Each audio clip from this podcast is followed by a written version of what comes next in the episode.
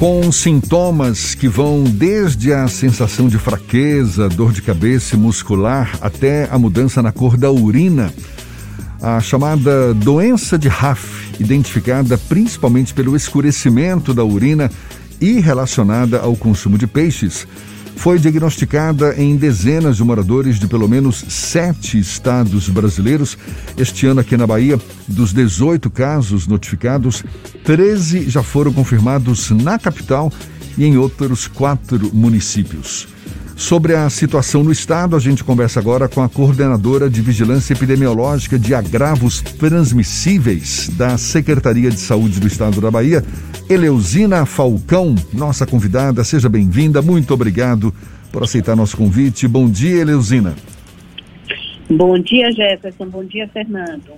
Só para a gente fazer aqui um, um, um retrospecto, essa doença de RAF, os primeiros casos ocorreram aqui no estado em dezembro de 2016, também em janeiro de 2017. Duas mortes foram confirmadas na época.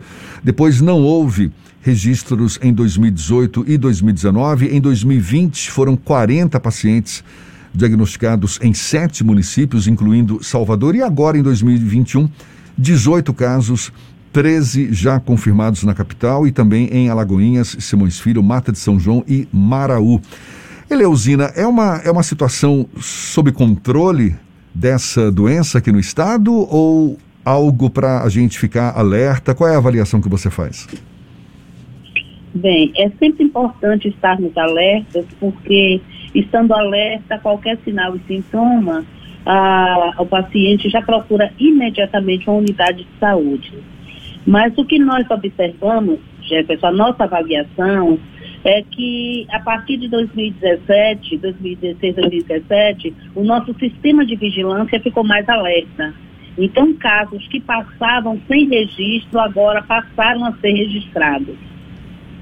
Eu me lembro no começo, quando essa doença ganhou evidência, que discutia-se o que, que de fato estava provocando essa tal doença de RAF, se eram os peixes ou não.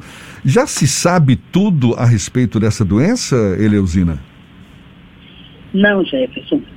Não sabemos, não. Esse é um processo que se encontra em estudo.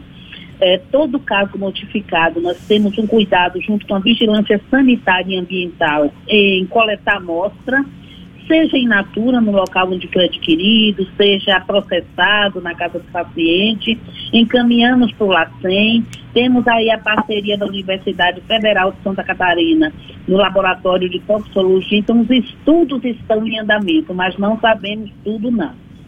É uma doença que está em estudo. Eleusina, quais são os cuidados que a população deve ter para evitar um eventual contágio e quais são os procedimentos a partir da, do momento em que a pessoa identifica algum tipo de sintoma? Inclusive, é importante até frisar quais são os sintomas dessa doença. Bem, começando pelos cuidados, é importante ficar atento ao local onde nós estamos adquirindo esse produto, esse pescado. Né? Então, se a gente já adquire de um fornecedor que tem uma relação de confiança, a gente sempre comprou, se as normas sanitárias estão sendo obedecidas, a questão do alvará sanitário, se esses produtos estão bem conservados, essa, esse é um cuidado para o consumo de peixe e qualquer outro tipo de alimento. Quanto aos sintomas, é importante ficar atento é, quanto ao surgimento de uma dor muscular muito forte, súbita, é, mialgia também é importante, dormência, perda da força, mudança na coloração da, da urina. Diante desses sintomas, após a ingestão de qualquer tipo de peixe, é muito importante que se procure uma unidade de saúde. E a unidade de saúde, quais são os protocolos a partir do momento em que são identificados essa sintomatologia? Tem um exame específico? Como é que a população pode, inclusive, abordar o profissional de saúde para relatar que está com a possibilidade da doença de RAF? Bem, a, as equipes de saúde as referências, elas já conhecem a respeito do tratamento da doença, já estão preparadas, os protocolos aplicados é, envolvem principalmente a questão da hidratação para melhorar a, a questão da filtragem né, da urina desse paciente. É importante a gente lembrar que nesse processo né, há uma ruptura, um rompimento das células musculares. E esse produto acaba caindo na corrente sanguínea, daí a importância do atendimento, da hidratação desse paciente, para que ele evolua aí com melhora do quadro o mais rápido possível. Está conversando aqui com a coordenadora de Vigilância Epidemiológica de Agravos Transmissíveis da Secretaria de Saúde do Estado da Bahia, Eleusina Falcão. Você falava, chamava atenção da, da, falando da importância de a gente saber a procedência dos pescados. Agora, para ter que tipo de cuidado? Essa doença ela é transmitida por pescados o que estragados, mal conservados? Qual é o, a, a fonte exata dessa doença, Eleusina? Como nós falamos antes, Jefferson, é uma doença que está em estudo. Os estudos apontam o envolvimento de uma toxina nesse processo. O trabalho da ciência é identificar exatamente qual a toxina. Então, a gente não está falando de um pescado sabidamente estragado, não. O que nós temos investigado é que as pessoas adquirem um produto, produto em boa condição e que mesmo cozido, é, essa toxina se mantém ativa.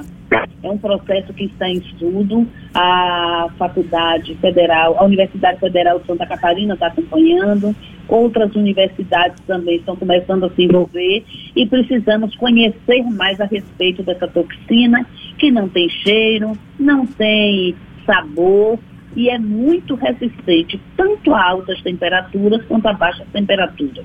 E é pelo... o que sabemos. Agora, e, e também é, é, sabe-se se essa toxina vem de algum pescado especificamente, algum pescado em especial ou pescados em geral? Nós não temos é, essa informação confirmada. Nós temos aí a ocorrência de eventos com pescados com peixes de água doce, com peixes de água salgada, com peixes mais robustos. Então, é um processo que está sendo estudado. O, o peixe mais relatado é o peixe olho de boi, o badejo também aparece aí, a pescada aparece, mas nós estamos em fase de estudo, Jefferson. O importante nesse momento é chamar atenção para o cuidado na aquisição e surgindo qualquer sinal ou sintoma, procurar uma unidade de saúde, porque felizmente esses casos têm evoluído bem, é um período de observação do paciente na unidade de saúde. Se precisar de internamento, é internamento breve. Não temos no momento nenhum paciente internado e a evolução dele com o, tratamento adequado é rápida. É isso aí, tá dado o recado. Mais uma doença para nossa lista, essa doença de RAF, que é relacionada ao consumo de peixes, mas ainda está em estudos e a gente agradece muito a sua participação, a sua atenção dada aos nossos ouvintes, a coordenadora de Vigilância Epidemiológica de Agravos Transmissíveis da Secretaria da Saúde do Estado, Eleusina Falcão. Muito obrigado, Eleusina. Bom dia e até uma próxima. Bom dia. Nós que agradecemos, Jefferson. Agora, 8h41 na Tarde FM.